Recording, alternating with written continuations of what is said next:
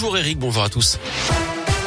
On commence avec les conditions de circulation à Lyon. Ça se passe comment Ça roule bien à Lyon sur les grands axes actuellement. À noter également la réouverture du cours Viton après l'incendie de ce matin à l'angle de Roosevelt et de Garibaldi. 40 personnes ont été euh, évacuées après donc cet incendie dans un commerce. Une personne a été légèrement blessée. À la une, la neige s'est invitée dans la région. Vigilance orange, neige et verglas aujourd'hui dans le Puy-de-Dômelin et l'Isère. Hier, des automobilistes ont été piégés entre Lyon et Clermont-Ferrand. La 89 a été fermée à la frontière du Puy-de-Dôme et de la Loire à cause de la neige une première fois dans l'après-midi. Une seconde vers 19h. Autoroute et la Croix-Rouge ont distribué de l'eau et de la nourriture. 600 véhicules ont été bloqués. Ils sont repartis au compte-gouttes dans la nuit. Environ 150 personnes ont été hébergées à, aux salles et une quinzaine d'autres à Noir et Table d'après les pompiers. Certains ont passé plus de 7 heures dans leur voiture et des passagers d'une camionnette ont même eu le temps d'écrire une chanson et de tourner un clip posté sur YouTube. Écoutez.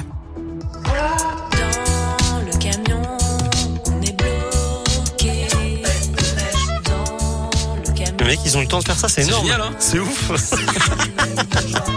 J'adore. Et ça reste dans la tête en plus. hein. C'est énorme, c'est improbable.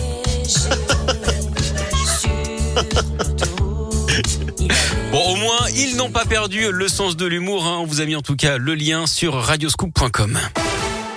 Dans l'actu également, l'inquiétude autour du variant Omicron. Il présente un risque très élevé au niveau mondial, alerte l'Organisation mondiale de la santé qui attend d'avoir des données supplémentaires sur son degré de contagion et de dangerosité. Aucun décès n'a été constaté pour l'instant alors qu'une dizaine de cas sont considérés comme suspects en France. Plusieurs pays, dont l'Australie, ont décidé de fermer leurs frontières aux étrangers jusqu'à nouvel ordre. Dans l'actu locale, il menace d'égorger la boulangère pour une viennoiserie. Un homme a été condamné à la prison ferme vendredi à Villefranche. Le 4 novembre dernier, il avait donc menacé cette commerçante avec un couteau. D'après le progrès, avait refusé de lui offrir un pain au raisin. Le tribunal a révoqué tous les sursis de l'individu qui avait déjà un lourd casier. Il a été condamné à une peine totale de 19 mois de prison. Gastronomie toujours, 14 mois de prison ferme pour un kebab dans la Loire. Un homme de 35 ans lui était condamné d'après le progrès. Il s'est égaré dangereusement à Montbrison pour aller chercher un sandwich. Le problème, c'est qu'il a attiré l'attention des gendarmes alors qu'il cumulait les infractions. Il roulait sans permis, alcoolisé, avec de la drogue dans la voiture. Il était en état de récidive avec 11 condamnations par le passé. Du sport du foot, jour J pour le Ballon d'Or. L'ancien lyonnais Karim Benzema fait partie des favoris avec Robert Lewandowski et l'inévitable Lionel Messi qui pourrait remporter son septième Ballon d'Or. Autre rendez-vous à suivre aujourd'hui, le tirage au sort des 32e de finale de la Coupe de France avec l'entrée en lice des clubs de Ligue 1.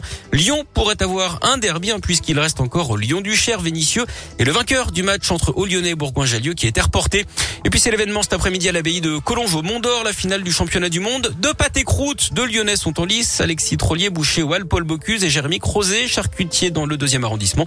Le jury sera présidé par David Tissot, vainqueur du dernier Bocuse d'Or. Début de la finale à l'heure du goûter justement aux alentours de 16h30.